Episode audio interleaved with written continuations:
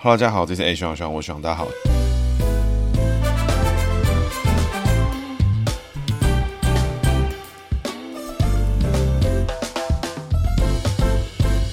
哈喽，大家好，这是 A 徐朗徐朗，我徐朗，大家好，希望又回来了。那今天呢，要讲的主角是黄伟哲哦。那黄伟哲呢，是现任的台南市市长。今天讲到他呢，其实也不是台南市有什么最近的消息，而是因为我在纵观这些故事之后呢，发现黄伟哲的经历呢，有些地方是跟我们过去的李登辉宇宙有高度的关联。那这些关联呢，其实就是在他年纪小的时候有干过一些事情。那最主要呢，黄伟哲过去曾经参与过野百合学运，那也曾经是非常年轻的国家代表。他在一九九六年的时候，曾经当选了台南的国民大会代表。表之后呢，也是一路的政治生涯，县议员啦、立法委员啦、台南市长啊，就陆续的走到现在哦。现在是目前是连任的第二届。那故事哈有很多，但最主要呢，我是希望透过黄伟哲这些过往的经历啊，包含像国大代表啦、野百合啦，来补齐之前台湾政治史上这个宁静革命之中的几大关键事件哦，包含像是野百合学运啦，还有国民大会解散啦等等相关的议题。那我们一样哈，从姓名学开始做解析。黄伟哲呢，一九六三年出生哦，癸卯年属兔。讲到这边哈，一讲一讲觉得好像蛮顺口，发现哈，原来今年就是癸卯年，所以我们恭贺哈黄伟哲今年哈刚满六十岁。那这一甲子的功力哈，不是跟你开开玩笑，浪得虚名的。那黄伟哲呢，他的伟是伟人的伟，伟大的伟，一个人字旁的伟。那哲呢是哲学的哲哈。那这个名字其实哈，不知道为什么有点菜奇汉，感觉好像都姓黄的人都会叫伟哲之类的这种感觉。这名字呢，就是总之呢，政治圈好像只有他用，但是感觉好像很多人国小同学会叫黄伟哲哦，这种人好像很多。那一样哈，我们从人机位名义开始做解读哈。那因为他是属属兔子嘛，属兔的话呢，卯是木系的意思，癸卯年癸是水。人际位的话是他的名字的第一个字尾字，名一。尾字的话呢，我们拆成左边人字旁，右边呢是韦小宝的韦，上面是一顶帽子，中间是一个口，开口的口。那在兔子的话就是解成洞穴的意思。那底下那个哦，爱解不解都可以啦，有人会当衣服的，会当没这回事，其实都 OK。整体来看的话呢，诶，他的内在个性呢，因为属兔逢人哦，走一个这种比较没有安全感啦，会想比较多啊，然后内在呢是比这种比较敏感纤细的格局哈，所以他老婆呢相相对的哈个性应该是比较强势一点。黄伟哲如果个性比较弱的话啊，通常另一半的个性就会比较强一些，这是不变的定理。不过目前啊比较少看到关于黄伟哲夫妻的故事，都是以黄伟哲为主。那所以黄伟哲的内在个性呢，走纤细敏感哈啊，没有安全感，走上克下生之格哦。向上的向，五行相生相克的克；向下的下，五行相生相克的生。那这个格局呢，走的就是一个会想的比较多、优柔寡断，又想要去帮别人做的更好，又想要去做的更多，但是做的好不好，对不对？自己心里又又没个底，所以他内在呢，其实是比较敏感一点点的哈。那外在呢，就不是这样了。外在呢，其实还蛮强的，因为首先呢，兔子戴帽子哦，绝对是厉害的。为什么呢？各位看哦，《爱丽丝梦游仙境》戴帽子的兔子是不是跟鬼一样？没错哈，一般的兔子呢是没有这种厉害的格局哈，一般的兔子呢就是随便便就就跑掉了。但是呢，属兔戴帽也是好的。格局，那开口呢？哎，狡兔三窟，它这边就一窟啊，一窟一窟啊，哲学的哲有两窟哈，就是两个一窟，所以这个就厉害了这边哦。所以他黄伟哲狡兔三窟就是强哦，他总之他这边手上已经有了两窟，所以呢，外在形象上面的黄伟哲哦，会包装的很不错，看起来很好，漂漂亮亮的，你会觉得跟他相处起来哎，蛮舒服的，跟这个人讲话呢感觉很不错。但其实呢，黄伟哲这个人内在个性呢是纤细敏感哦，是想的比较多一点，跟他外在上面看起来这种舒适自在、有自信的感觉哦，是完全不同的格局。那整体看的话，从人际位来观察的话呢，哎，你会发现黄伟哲这个人哦，比较爱面子一点，所以如果因为面子的问题哦，在政治上面或是工作上面呢吃了亏哈，我觉得这个应该是常会发生的事情。但是理智上呢，哎，他是蛮愿意接受外面的建议跟想想法。那重点是呢，如果他有足够强大的幕僚群的话，让他不会陷入自我怀疑，那黄伟哲在人际位表现应该是还蛮不错的。接下来呢是他的工作位哦，哲学的哲上面呢就是骨折的折，底下就是一张开口意思。开口呢，因为属兔嘛，属兔逢开口就是走一个洞穴的意思。那这边呢一样哦，刚刚提到的角库三窟这边有一窟啦，那所以财位部分的黄伟哲其实是非常好的，因为他非常知道做什么事情呢会有帮助，做什么事情呢现在是有利益的，什么事是有好处的，那他会走一个安全保守的感觉。那这感觉是什么呢？各位看到哈，在荒野之中哦，兔子如果在草原上奔跑的时候，其实草原对它是好的，但是呢，哎，猎人来的时候，逢人的时候没有安全感，附近有这个猎人嘛，觉得危险，所以躲在洞穴里面的兔子呢，一般来说是最难被逮到。所以那黄伟哲的这个哲字里面呢，就逢一个洞穴，那他的人就会逢个洞穴，所以其实黄伟哲呢，哎，对于藏拙啦。低调啦，对于这种维持形象，然后走低调路线，慢慢的呢，哎，达成自己的目的，他是非常有一套的。骨折的折呢，这个手字旁呢，哎，这个我们等一下做解读。左边呢打折的折的，那右边那个论斤论两的金字呢，这个金呢，我们在五行之中解金木水火土的金。金字呢，因为它是癸卯年癸字属水嘛，金生水走上升，所以工作位部分呢，其实黄伟哲其实也是做的蛮不错，而且工作上面呢，越做呢越有所得，越有收获。心态上面呢，绝对是正向的，他热爱工作，工作呢会带给他一个很不一样的感觉哦，是人际上面呢相对比较没有的感觉，是一个你工作越努力做，你越会获得东西，算是他成就感很重要的一环哈。刚前面有提到一个这个打折的折的手字旁，十二生肖呢没有一个东西是有手的，就算有手的，他可能也会少手指，所以他就不适合提手旁。所以逢提手旁呢，蛇生肖皆逢上克格局哦。所以柯文哲是不是逢上克格局？是。黄伟哲是不是逢上克格局？是。所以这个上克格局呢，哎，在人际位跟工作位里面，黄伟哲都有，所以他是一个非常细心哈，非常愿意思考，非常愿意去规划，愿意追求完美，这优柔寡断的格局是在黄伟哲身上常常出现。所以作为一个幕僚，作为一个这种辅助的角色呢，他会做得很不错。但是呢，现在他已经贵为市长之责，那我觉得这后面的事情呢，我们也可以来做相对应的讨论。那纵观来看哈，黄伟哲哈，以同时代的政治人物来讲的话，黄伟哲其实姓名算是蛮不错的，因为他狡兔逢三窟嘛，他名字里面就两窟。听我们节目就知道，我们很少去解政治人物的姓。那黄伟哲呢，这个属兔用姓黄哈，算基本上算是无敌状态了，蛮强的。长辈缘呢，哎强，所以黄伟哲这个人呢，长辈看呢，这个一定是那种乖小孩、乖宝宝，哎，很不错，哎，需要提携照顾一下。黄伟哲哎，表现的又很不错，偶尔送个礼物什么的，哎，感觉很棒。所以黄伟哲这个人呢，哎，外在上面呢，绝对都经营的很好。为什么呢？因为第一个长辈缘好，再来呢，人际位外在都好，再来呢，工作位外显行为也是好的。所以就外表来看的话，哎，你看黄伟哲，你会觉得这个人稳稳的，做事情很不错，靠谱，没有问题，执行的够好。内在上面是不是就有问题呢？也不是，是他内在呢想太多，跟他外在上表现的那种舒适、有信心的感觉不一样。内在个性呢，暗藏了一些对自己没有信心啦，对自己想太多，对自己追求完美的这种格局。所以他其实是一个非常擅长于把一个既定的计划执行的更好的一个角色。他是一个追求完美，然后想要做到更好，表现的更好的一个人。相对应的缺点是什么？就是呢，他非常有可能动作太慢，哎，做事情呢优柔寡断，然后等太久，反正呢错过了舆论第一时间的时机啦，反而错过了最好回复的时机啦。不是一个用反应去对抗对手，不是一个以快打慢的人，他是绝对是一个以慢打快的角色。但是呢，缺点就是如果什么事情都慢的话呢，哎，别人抓准你这个缺点，去抓准你这个弱势的地方呢，其实黄伟哲就会陷入一个蛮低潮的状态，因为对手只要速度都比他快哦。比如说他有碰到韩国瑜这种咖，哇，黄伟哲绝对被打得满头包。那现实呢，其实黄伟哲其实在过去的选举面，常常都碰到一些莫名其妙的这种政治攻击啊。那这边呢，我们后续再来讲。整体来看的话，黄伟哲这个人相处起来绝对是舒服的，除非你当到他的这种身边的好友啊、密友啊，甚至跟他结婚组成家庭之后，你才会发现黄伟哲内在呢有这么多奇奇怪怪的小剧场。那这是比较恼人的一点，有时候会嫌他有点烦了。但是呢，外在上面他要经营得很好，所以如果黄伟哲这个人呢，只要不要因为过于爱面子误事，那再来是工作上面的时候有强大的伙伴呢，给他明确的方向的指点，他其实都可以做得很不错，甚至是跟顾问团啊能够保持良好的关系，黄伟哲基本上可以表现得非常不错。从姓名学上来看呢，黄伟哲是以上克下生为主了，那中间呢混杂了非常多的好格局哦，在在民进党政治人物里面相对是比较少见一点的。那这边呢，就是也鼓励黄伟哲好好发挥这些相关的姓名学的优势。那我们接着谈一下黄伟哲的故事哈，黄伟哲故事其实哦相对的简短，因为他一直以来黄伟哲都不是在舆论的中心哦，他只有在小时候念书的时候呢有来过台北。那他的家庭呢，其实就哎蛮特殊的哈，为什么呢？因为本身呢家庭其实就长期支持党外运动，父亲呢就是在南部当医生嘛，后来呢他去台大念书，然后投入学运。那他先从学运以外呢来讲起的话，黄伟哲是家里面的老大，那他的妹妹呢是叫黄智贤，这是一个非常统派、非常红的一个政治评论员啦，就是他常常会讲一些政治相关的事情。那比如说去中国搭高铁啊，哇，吹捧一波哇，中国高铁动车特行特能动哇，这就是我们智贤姐姐非常厉害的地方。那她其实是黄伟哲的妹妹。那另外呢，还有一个从母姓的弟弟叫苏子云，就是最近呢其实也蛮多蛮常在发言的一位淡江大学整合战略科技中心执行长，常常在讲一些这种各式各样的军武啊，然后这种军队的这种事情，什么飞弹怎么射啊，什么相关的事情。这个苏子云呢，也是黄伟哲的弟。造型上面的两个人差异蛮多，但我看了很多他们照片之后，发现确实哦，这个眉眼之间哦有几分相似之处了。那另外呢，现在总统府副秘书长黄崇彦呢，是他们的堂兄弟，好像是这黄伟哲爸爸的弟弟之类的生的小孩。那他们从小其实就都认识。据说啦，看一些专访显示哈，他们里面最聪明、功课最好的人是谁呢？其实是妹妹黄智贤哦，她很小呢就展露出的念书的这种气势，随便念念就可以考得很好。那当时呢，为了想要考上北一女，那时候就特地呢去到黄崇彦家借住一下。那借住了两三个月呢，考试考一考之后呢，就上了北一女。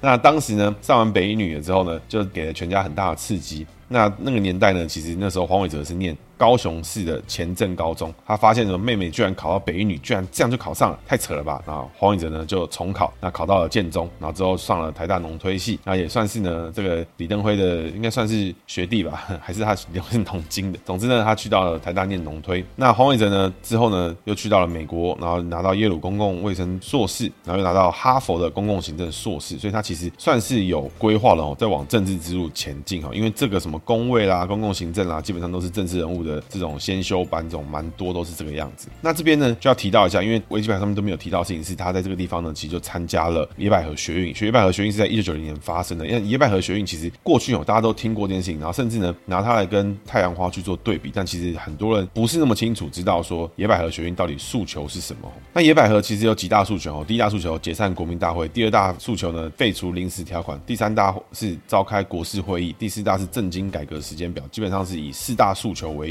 那也是中华民国来台湾之后呢，第一次最大规模的学生抗议行动哦。那我看了一些范云的专访，有提到说，其实这个野百合学运有一点点受到这个过去在一九八九年六月四号发生的八九六四的天安门事件里面天安门学运的这个影响，所以他们也有在一个广场啦，再有这种吉祥物啦等等。那野百合学运是发生在一九九零年三月，基本上就是在八九六四的半年之后发生的这个学生运动。那为期呢大概是六天，非常巧合的事情哈，他们的日期选在三月十六到三月二十二。那当年呢，太阳化学也是在三月十八开始到四月多的一个一系列的故事。讲到这个事情呢，其实最让别人想知道的哦。串联前面两集李登辉宇宙，大家最想知道的事情会是什么？就是到底国民大会在干嘛？到底野百合学院又做出了什么样的冲击？这个事情呢，李登辉在里面又是在怎么样的角色？其实呢，这也是看完这么多故事之后，我最想跟大家分享的地方，就来自于国民大会在干嘛？野百合帮助了李登辉什么？李登辉又给野百合学院带来什么？接下来这些这么多场学院里面，不同的统治者、不同的领导者带给人民什么样的感受？那所以可以看到哈，其实野百合学院的重点之后在哪里呢？它重点几乎都 focus 在国民大会之上。那国民大会又是什么呢？其实国民大会就是一个最高权力机关啊，宪法这边指定的啊，就是依据呢一九四六年中华民国宪法是五权宪法之中，国民大会是最高权力机关。基本上呢，其实大家会有点相对难了解。那如果你对比到中国的这个政治组织的话，我们在之前的习近平啦、江泽民啦都有提到相关的一些事情啊，还有黄顺兴里面也有提到这个事情，就是基本上呢，当年中华民国的国民大会就相对于共产党。的全国人大的意思哦，全国人民代表大会，那也就是说，人大代表呢，就跟我们的国大代表啊，意思是一模一样的。那这样大家应该就比较好理解一点。那就也就是说，这有点像是一个公司的董事会，有各个小股东的各个区域呢选出了一个地方。行政院呢，就像是公司的执行部门啦，然后像是这种 CEO 啦等等这种情况。那所以这些事情呢，要向国民大会做报告。那国民大会呢，会给他们权力去什么事情是可以做，什么事情是不能做。那更重要的事情是，台湾的中华民国的国大代表呢，最重要的。职权呢，就是选出中华民国的总统跟副总统。这边呢，就有一点点 variation。那个人大代表呢，这个也有其他的功能存在，但是呢，国家代表呢，其实就只有选出总统、副总统的角色。那类似呢，有点像是美国的选举人团啦。那这个国家代表呢，其实从第一届选出来之后呢，哦，这个选出来了，大家可能都很傻眼，因为他当年呢是在中华民国还在中国的时候呢，选出的这些角色。那这个国家代表呢，涉及到的地方就是全中国的各个地方的省市啊。啊，省会啦，什么之类乱七八糟的地区，然后还有华侨啦、少数民族啦等等，全部通通都有。那我这边哈，我跟大家分享一下第一届中华民国国民大会代表是有哪些组成的成分哈。其实 我个人看完是觉得蛮荒唐，但是啊也合理啊，因为当时他们就是还在中国嘛，对不对？那这一群中国人在搞的事情，跟台湾人的关系呢就比较少一些。在那个年代呢，第一届的中华民国国民大会代表呢是在一九四七年的十一月二十一号，在十一月二十三号办出的选举。那个年代呢，选举还可以办两天呢。那选出来的人呢，总额呢有三千零四十五人，那实际选出呢两千九百六十一人。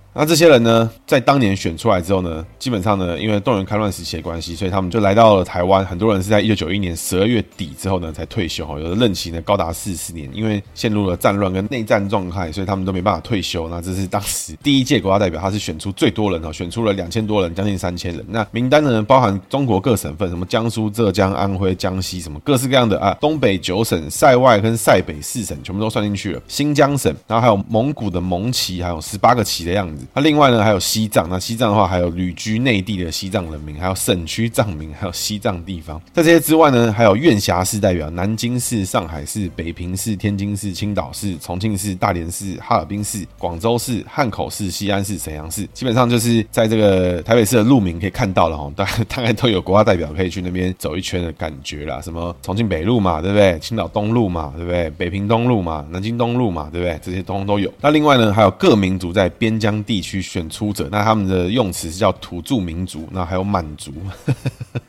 都在公山小，当时呢，其实台湾省呢也可以选出一部分的代表，那但是人数呢相对的非常的少。那在大家以为说，哎，这边就没有了嘛，对不对？其实它还有内地生活习惯特殊的国民代表，比如说回民，回民呢 又有蛮多人在里面的。那还有侨居国外国民的代表，比如说。第一区他们是以第一区、第二区这样以来分的，比如说美国的美西是一区，美国的美中是一区，美国美东是一区，加拿大是一区，檀香山各岛是一区，那墨西哥是一区，巴拿马啦、什么瓜地马拉、萨尔瓦多什么之类的这一区，秘鲁、巴西是一区啊，智利、阿根廷、巴拉圭是一区，还有古巴是一区，然后这每一区呢都是三个人、一个人、两个人之类这样这样子去选出来的。这个牙买加、什么海地啦、什么菲律宾的宿务。跟什么之类的也是一区，那菲律宾的马尼拉附近也是一区，还有澳洲、纽西兰、萨摩埃群岛也是一区，大溪地都是乱七八糟的一堆岛哦，也都是一区。然后香港是一区，然后澳门是一区，日本是一区啊，朝鲜是一区，还有这个高棉辽国。分别都是各一区，然后缅甸、印度啊，这个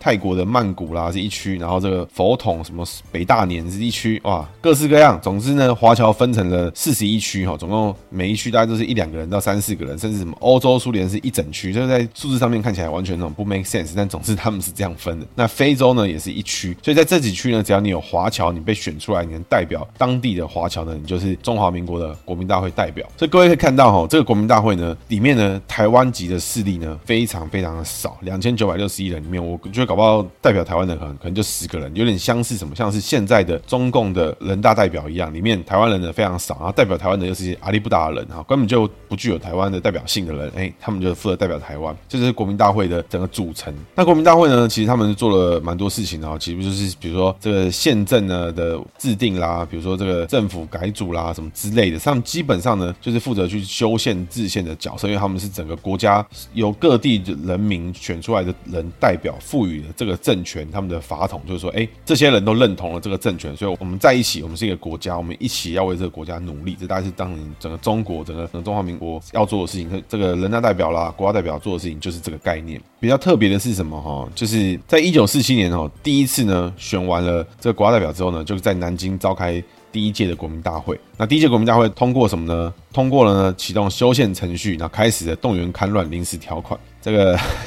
很快呢，选出总统、副总统，选了这个蒋介石跟陈诚了，然后就开始行使我们这个中华民国的宪法。那也就是说，第一任的国民大会呢，开会之初呢，开完就是认定了全国呢必须要进行动员戡乱，必须呢要把共产党处理掉。所以这个第一届的国民大会代表呢，其实不包含共产党的代表存在。接着呢，国民大会第一届开完呢，就是告诉整个国家，我们有一套宪法，但是呢，我们接着呢必须要看乱，所以我们不能再使用我们的宪法。所以我都不知道中国人。到底在想什么跟玩什么？他们的想法呢？我个人是觉得，哎，蛮有意思。我们发的武功第一招就是点穴，先点自己，让自己手不能动，这是一个花样啊！我是觉得蛮花式的。接着呢，蒋介石呢很快呢就被打跑到台湾嘛，所以跟着呢这些国民大会代表就跟着一起搬到台湾来。那搬到台湾来之后呢，因为在动员戡乱嘛，对不对？那所以接着呢，你在这些人都在台湾，所以你也不可能在台湾呢选出这个上海市代表，你不可能台湾选出这个特殊习惯的回民代表，对，就不可能了。所以你就只能这两千多个人呢先顶着用，顶到呢我们反攻大陆，我们就可以再回去再选新的人出来了。哎，所以大家就先顶着。所以在台湾呢这么小的一个地方呢，就塞了来自全世界各地、全中国各地的这个代表，行使一个。小小的权利，那个人是觉得不伦不类，但总之这个事情呢发生了五十几年，从一九四七年开始到一九九一年，其实不到五十年，大概四十几年。这些人呢代表了整个中华民国的权力中心，但是这权力中心呢又在限缩在台湾这块岛上，那还有这个台风金马，那所以这个事情呢就延续了四十几年，那这些人呢都要去选出总统。过去呢就听着蒋家要选谁就选谁，直到了一九九零年的时候。一九八九年的时候，哎，这个蒋经国过世，那李登辉继任之后呢，哎，开始发生了什么？这个国民大会开始躁动，因为过去呢，他们都是蒋家的威权体制之下这个裙带资本主义下面的这些附庸嘛。那现在呢，老大不在了，每个人都觉得想当老大，所以在国民大会代表之中呢，就发起了开始想要去攻击李登辉，想要经过二月政争去把李登辉的统治政权拿到可以维持这个法统、维持这个你们身份特殊的这个权力组织之下，比如说像是。李安港跟蒋纬国这种非主流体系的人出现，所以李登辉呢，当时对于国民大会的参与跟能够引爆的东西地方，其实相对的是少的。他是主要的李登辉应该是透过以国民党党务系统进行对党国民大会代表的控制来做修宪啊相关的事情。所以也因此有在一九九零年的时候，在那一次的总统大选的选举里面呢，林洋港跟蒋伟国想要突袭国民党党内提名的那一次选举之后，提名不成，哎，结果国家代表居然又在试图想在国民大会代表里面再去做一次突袭，所以可以看出来，国民大会其实一直以来对于本土政权、对于台湾人是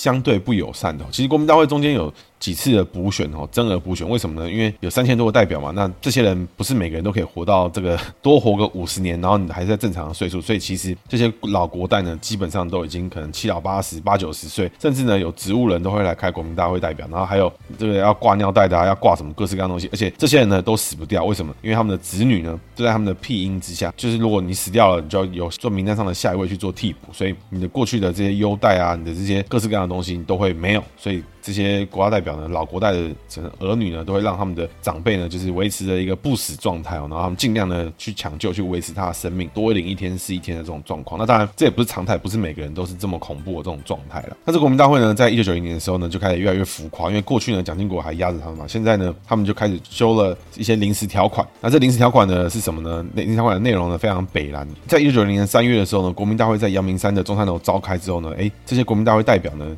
借由这个总统选举，想要去 A 一些东西哈，他们就通过了一些特殊的条例。国民大会呢自己呢表决自己说啊，我认为哈现在的增额国代啊这些国代的任期呢应该要九年了啊，只有是台湾籍的国代才要去做改选。如果你们是万年的，你们是有省级的啊，你就不用改选了。那另外呢还要把自己的薪资跟车马费通通的提高。提高的方式呢，他们就是用喊价的，比如说他们出席费呢原本是五万两千块，调整成二十二万。那甚至呢有一个国民大会主席团的预算审查小组的资深国代哈崔正全体育说哈，出席费啊不能低于上次的数目，否则会影响到总统选举。那基本上呢，这些人就是已经不知道自己在干嘛，他们就是在那边当皇帝的这种状态啊，所以他们一再的延续自己的任期，一再的在维持自己的权利，而且这些东西呢，只有台湾籍的这国民大会代表需要进行补选跟改选，但是呢，如果你是有省你是什么侨民什么小的，那就是前面那两千多个人里面，你基本上是没有这个问题，你是不用补选，因为这个省级的人就没有人了嘛，那有没有人能投票选你？干，搞不好只有三个人而已，就是他他。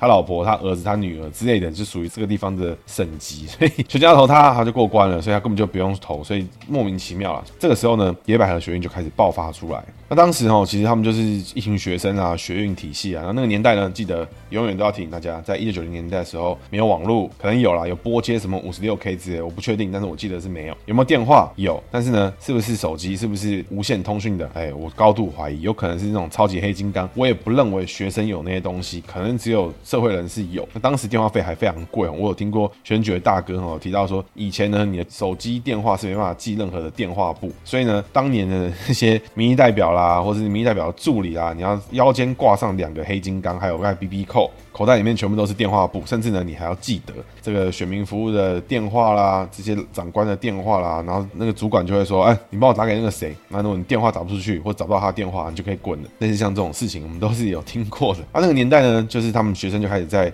这个中正纪念堂，就是我们现在自由广场，慢慢的聚集。那聚集之后呢，开始就开始说提出他们的诉求。那这些学生呢，开始不断的增加，最高人数呢到了五六千人，而且呢都是大学生、大专生的角色，并不是说是像现在这种可能各式各样都是大专院校的学生，都到处都是。甚至当年的录取率非常的低，但是呢还是有五六千人从全台各地呢都过来，什么东海也有过来啊，台中的嘛，成大啦，什么中国一啊，通通都有去。那陆续呢就开始他们在这个地方非常草根的长出了很多东西，比如说去定义出了，哎，我们想要拿野百合作为整个活动的吉祥物，那有很多。多意义存在。那首先呢，是因为野百合就是它是台湾固有种，有自主性。那同时呢，野百合是有草根的，他们是从高高山到海边，野百合都可以长得下来。哎，他们再怎么恶劣的环境，那它都可以绽放。那春天的时候呢，就是像现在一样，就可以大力的绽放，而且它是白色的纯洁，跟学生们一样。那同时呢，它在卢凯族里面，野百合是崇高荣耀的象征。那基本上它就代表了当年那个学生的想法。那慢慢的呢，学生也整理出了我们前面提到的四大诉求：解散国民大会啦，这个废除动员戡乱临时条款啦，召开国是会议啦，然后再来是民主改革时间表。那这些事情呢，就慢慢的开始聚集，然后这些人也没有被警察清场，就慢慢的人数越来越多，哎，势力越来越浩大。甚至呢，我看到这些专访，还有过去的当年的记录影片呢，都有看到，就是说可能每个地方、每个学校呢，他都会自己自主的讨论一些议题，然后把这些议题呢形成一个共识。那这些共识呢，再拿到这个学生议会里面去做讨论。所以呢，其实有非常多现在的哦，现行的政治人物哦，民进党籍为主，都是当年野百合学运出来的人哦。我这边随便呢说一些，大家都应该都会觉得这个非常大咖，比如说总统府副秘书长，这、前总统府秘书副秘书长马永成啦，还有这个陈尚志，这个社民党的召集人林佳龙、陈其迈，高雄市副市长史哲，然后文化部部长郑丽君，然后甚至前客委会主委罗文嘉、范云，民进党立法委员李坤哲啦，还有这个前民进党立法委员、国民党立法委员郑丽文，还有民进党前立法委员郭正亮，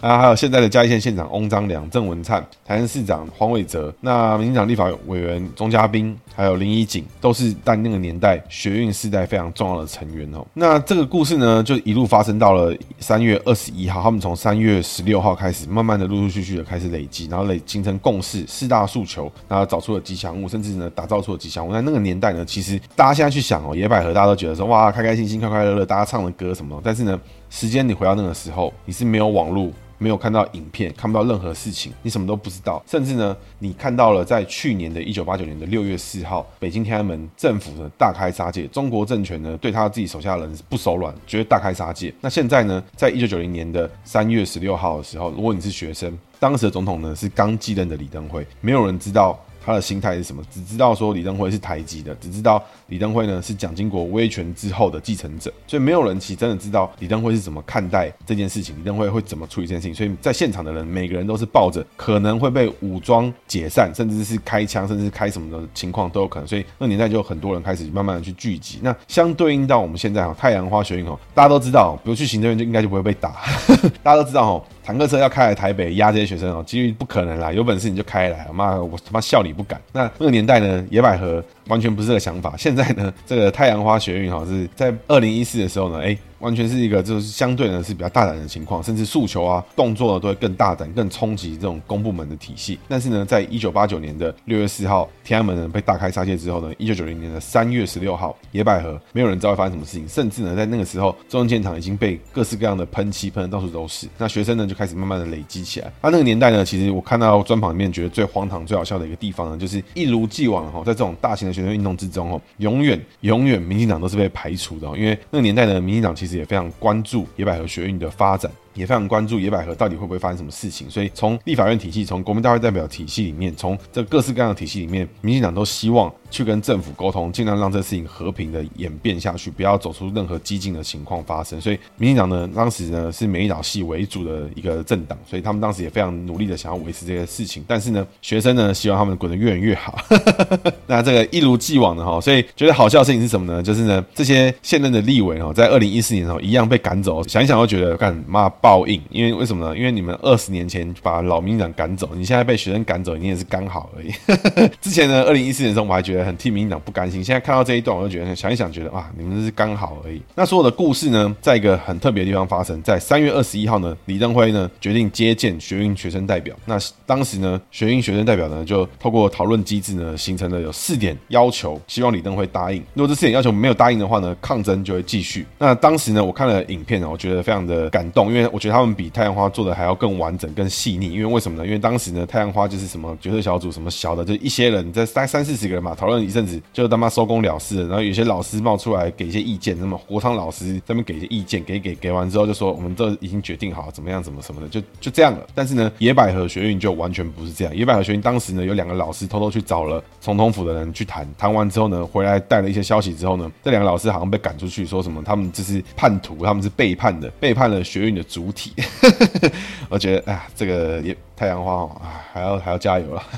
那当时呢，我看了他们讨论的机制哈，那个年代呢，在现场所有的学生讨论出来的结论公布之后呢，还有学生不满意。那因为他们说，在我们学校的学生都还没有说讲过，只有在这边的人决定了，不能代表我们这个时代。所以那那个时候呢，各校呢，通通都派人回去学校里面收集各方意见，再统整出来之后，再进行表决，最终呢，达成四点共识。我看那个影片有非常的感动，因为每个学校都出来唱名啊，比如说清华大学啊，我们接受啊，那个中国医啊，我们不接手。哦，我有点忘记顺序，但是大概就是每个学校都各个大专院校的学生呢，有在现场的，通通出来唱名，告诉大家什么学校支持，什么学校不支持这个共识。那最终呢，用票数决来做决定，而且现场的学生呢，你只要是支持或不支持，都会给你鼓掌，然后给予这个学校鼓励。最终呢，要求了四点哦，跟李登辉要求的就是说。第一个，李登辉总统接受学生们追求民主宪政，希望你把我们这四个要求对外公开，然后呢，肯定接受我们学生的想法。第二点是说，在总统就职前呢，国事会议必须由各阶层、各党派公平主出，讨论终止动员戡乱时期，废除临时条款，国会全面改选，然后。定定政经改革时间表，那这越难回答。我第三点呢，全体学生呢，在李总统同意上面的要求之后呢，就结束静坐活动。学生呢会持续高度关切，如果你没有做出肯定的答复，我们会持续抗争。那第四点呢，是确保上述主张得以落实之后，我们会组成校际联盟，然后持续监督国事会议哈，然后随时呢号召学生重新组织动员。在台湾没有彻底民主化之前，我们不会停止。其实呢，这个真的是文绉绉的啦。那我觉得大家都会想到一件事情，没有人会知道这个要求会。怎么样的去延续？怎么样去去去走？回到我们李登辉宇宙前面的两集里面，大家会听到一件事情，就是在那个年代呢，李登辉是跟李元簇当一个刑法专家去一起联手呢，成为了总统、副总统。所以那个年代呢，李登辉呢就责成李元簇去处理所有宪法相关的层级。另外呢，李登辉呢现场听完大家的感受之后呢，就听到就觉得说，觉得蛮好的，觉得很不错，就说哦好啊，就立刻答应。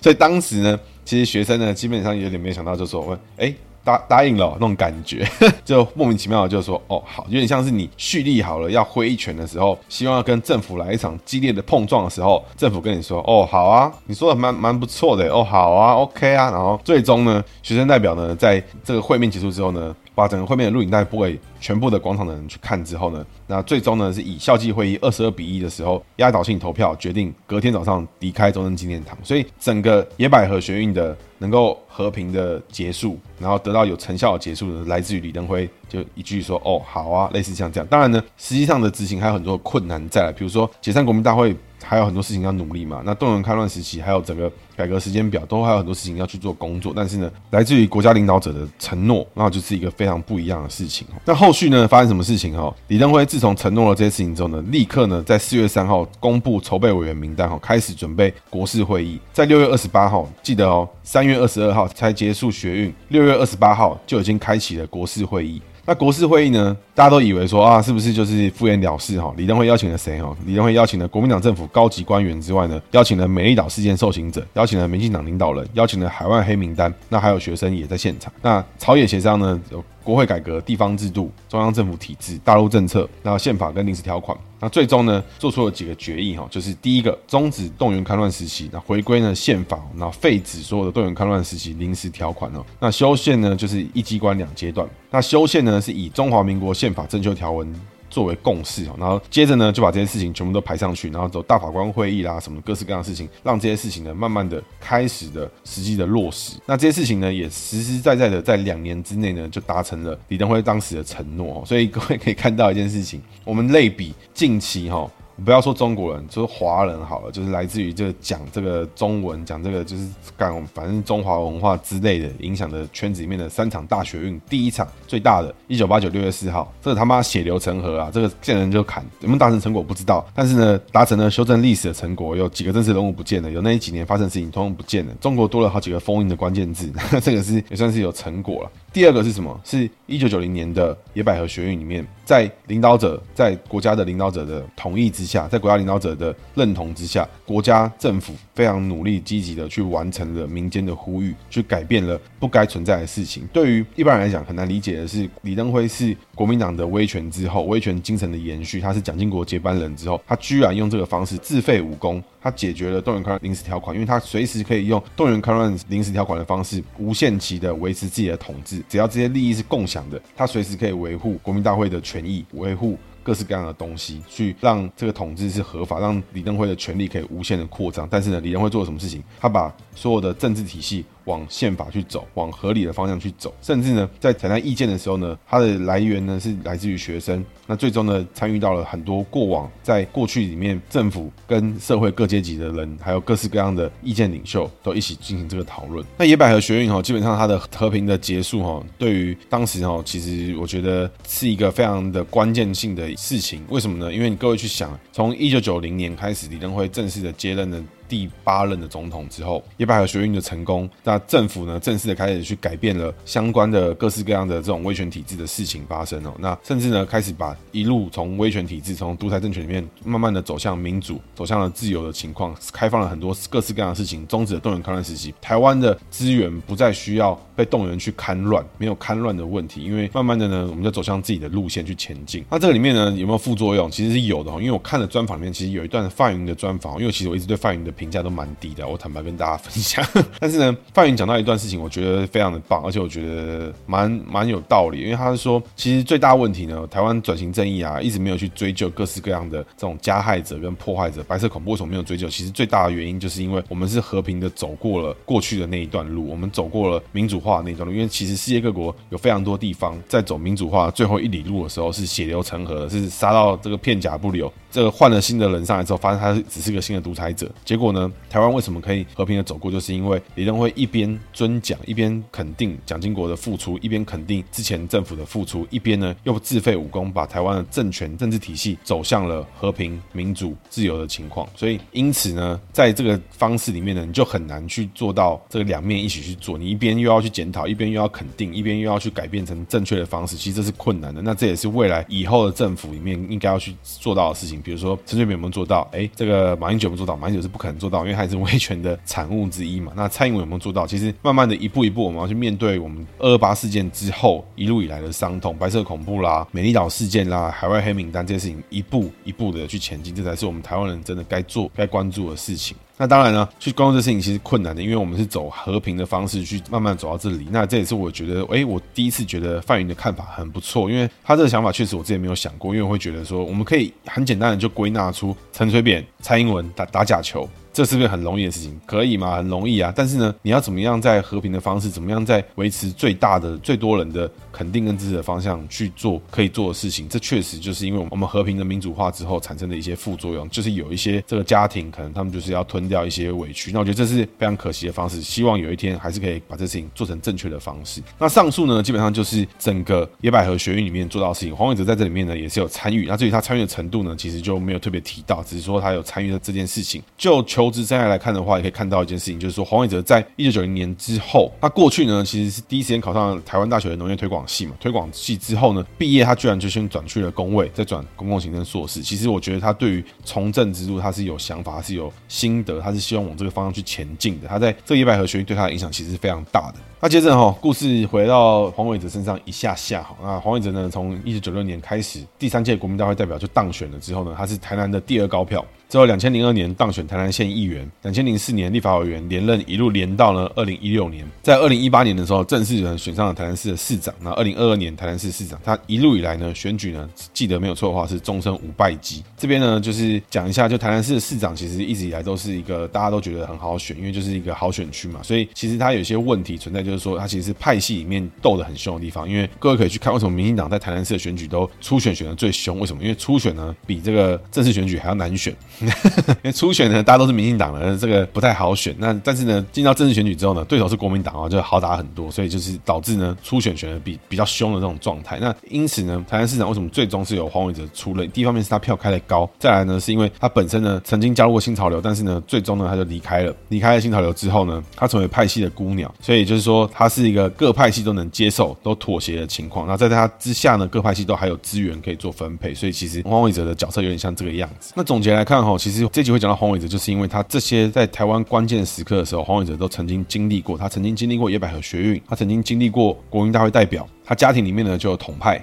家里面呢还有这个军武专家，哎，家里面呢还有跟他一起从政的堂兄弟。那我觉得以黄伟哲作为一个引子来把这些李登辉宇宙的没有补齐的东西补上，我觉得是一个不错的方式。那比较抱歉就是黄伟哲的故事呢，我就不太多讲，因为黄伟哲的故事基本上我觉得稍微这个比较无聊了一些。那这一集呢就以黄伟哲作为姓名学的这个例子。那另外呢，最后再补充一些黄伟哲相关的奇怪的译文哈，那就是黄伟哲呢本身呢就是常常被人家当政治攻击跟攻击一些乱七八糟的事情，最后都没什么结果。比如说这个网络留言啊，什么影射他跟大创炉渣有关啦，比如说就是影射很多怪里怪气的事情、乱七八糟的事情，那都是在指涉黄伟哲就是有问题什么的。那最终呢，看起来以选举结果来说，确实影响是不大。在二零一八年初选的时候呢，有讨论过很多次的，就是最大的黄伟哲谣言哈，就是说黄伟哲会在选举或者开会的时候呢，干走助理便当，或是干走别人的咖啡之类的。那或是有些剪彩道具或什么一些笔啊，黄伟哲会把它干走。那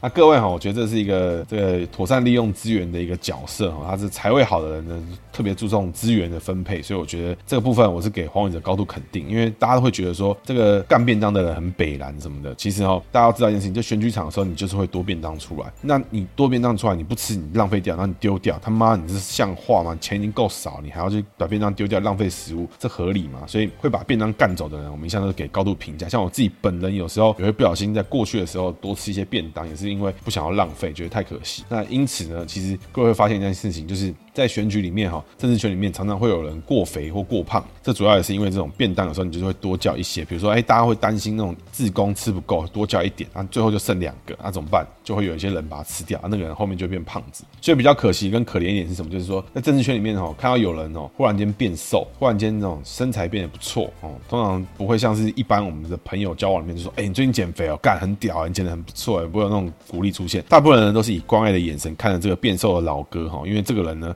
十有八九这个人就中糖糖尿病，所以他的身材会做大幅的改变。那我觉得这是一个政治工作里面这个非常可怜的一个环节。那这是希望大家呢多多关照你的朋友啊，如果你你的朋友呢是政治工作者的时候呢，希望呢妥善喂食啊，喂他吃点健康的东西，因为他可能吃很多剩下的便当。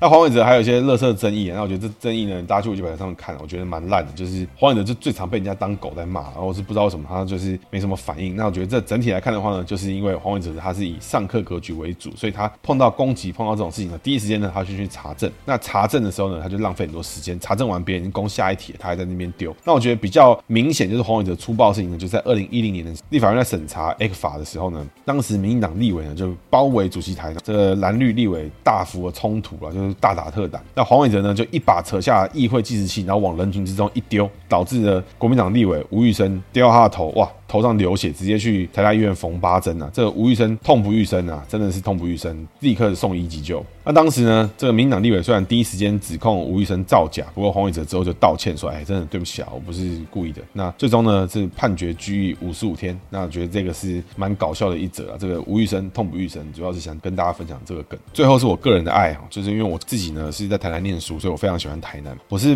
非常希望。台南可以继续好好的成长，那我必须说哈，我必须说，台南的变化跟它一些那种大型的改变，我觉得这几年没看到，都是一些小东西，我觉得蛮可惜的。我必须说哈，民进党在台南市已经快没有嬉皮笑脸的本钱。各位看二零二二的选票就知道，他没有赢多少，就赢一点点而已。那我觉得是非常难看，因为谢龙介这种人在台南都可以拿这种票，我觉得真的是他妈要变天了，不要再开玩笑了。各位要知道哈，台南一直以来，台南尤其是台南市，绝对大多数都是国民党的票，绝对。那个整个国民党的底子还是强的，为什么会永远的翻成民进党？为什么赖清德可以拿超过七成的选票？就是因为曾经有一位国民党的市长叫施志明哦，甚至还有一些这个应该前面还有啊，但是就是主要呢，我记得没错的话，听一些长辈讲过，就是在海安路事件呢，他贪污还有各式各样的贪污事情呢，导致国民党从此在台南抬不起头。那我并不是说黄伟哲有贪污或怎么样，而是说，就是你的施政呢。虽然说黄伟哲在专访里面多次提到说，他黄伟哲是希望以基础建设、希望以基础设施为主，希望以这种小地方让大家看得到什么污水排水管啦，什么这种什么水岸改造什么之类这种有的没的事情去做改变。但是呢，我会觉得黄伟哲还是需要一点亮点建设，比如说台南市最新的那个美术馆啦，比如说一些什么交通停车的改一改啦，因为圆环一大堆停车位找不到这种事情哦，从我念书到现在一直以来都是一样，非常北。然。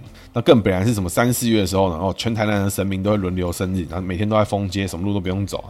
台南市呢，这就是日常，所以我觉得这是比较可惜的一点。那我也非常鼓励哈，黄伟哲还是有可以多做一些这种大型的、有亮点的，可以看到你做到一个。蛮不错的东西，比如说像林右昌就把这些很多细节都掌握得很好。比如说他可以看到这个基隆车站前面的港口的改造有改变、有变化、有不一样。但是呢，台南市这几年的大变化有有什么吗？其实我觉得从大台南来看的话，或许有很大的变化。但台南市区本身，我就觉得哎，可惜了一点哦。那另外哈，最后还是要讲一下，就是台南市之前办那个肉燥饭节，我个人是高度哦，持予这个非常不是很高的评价，因为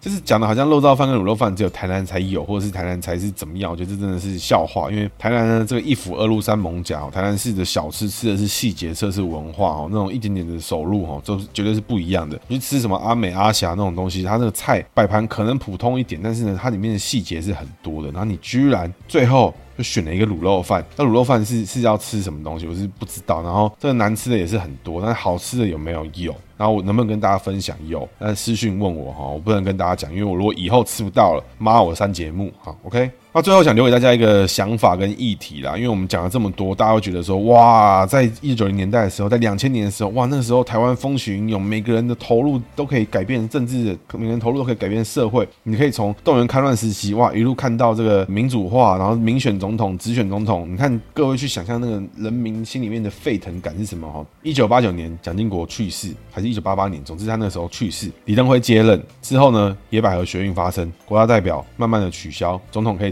直选。一九九四年的时候，台北跟高雄。直辖市的时候呢，直接进行选举。接着一九九六年的时候，总统直选。那省长呢，之后也被精省京调。所以台湾慢慢开始走向，你就是在地化，你就是在看着台湾，立足台湾，你就不用去想反攻大陆的事情。整个政治体系慢慢去改变，慢慢朝向一个正常国家，而不是说永远都要诉诸悲情，永远都要看着国旗说啊，我们是青天白日满地红，满地都是血什么的啊，那没有血，这台湾的血都流的是二二八跟白色恐怖的血最多。台湾本身流的血就是这些人搞的，在那年代呢。你就会觉得哇，好像每每天都有变化，每天都很不一样哈。那我们现在这年代的人是不是生不逢时哈？绝对不是，为什么？野百合学运结束了八九年之后，真的社会才有很大改变。从二零一四年，我们从马英九政府的极度亲中开始，我们做了这样的改变，我们做了太阳花学运之后，我们是不是让台湾的政府、台湾的人民、台湾的方向在在国际上慢慢被看到？是不是我们支持之下，台湾走向了世界？是不是台湾没有走向中国，台湾走向世界？所以我觉得永远不要妄自菲薄，永远不要贵古贱今，觉得说啊，现在的政治人物没什么，现在东西没什么，现在学运没什么。那确实有这可能，为什么？因为各位看 Michael Jackson，他真的很屌，他真的很神。有影片之后，他。更神，但是呢，现在的社会就没有这个情况。为什么？因为你一个 dancer，你一个艺人，他非常强的时候，就有很多人去研究他，就很多人去看他的影片。所以现在技术普及化的速度会越来越快。所以太阳花学运真的不行吗？没有啊，我们还是把台湾的方向狠狠的往世界推了一把，我们还是很好。但是呢，如果我们持续的不努力，我们持续的贵古见今，持续的妄自菲薄，持续的票乱投，或是随便乱想一些有的没有的事情，我们没有去想说太阳花学运留下什么，我们要为台湾人带来什么，我们还在搞些有的没有的。那未来我们的下一代看到历史课本上面的时候，在代表太阳花学运的人会是什么？前面我们已经提到了吗？野百合学运留下了这么多现在一线最中间力量的政治人物的政治力量，民进党籍为主了。那如果我们不努力的话，我们没有把什么张之豪啦，我们之前节目的来宾啦，吴峥啦、曾文学这些优秀的人，还是刘崇显啦，没有把这些太阳花世代出现的优秀政治人物往上去推，让他们有更多的能力去往上做更多的事情的时候，那未来代表太阳花学运的就是什么？就是时代力量啦，就是柯文哲啦，就是黄国昌啦。那你有更甚之，就是有馆长啦。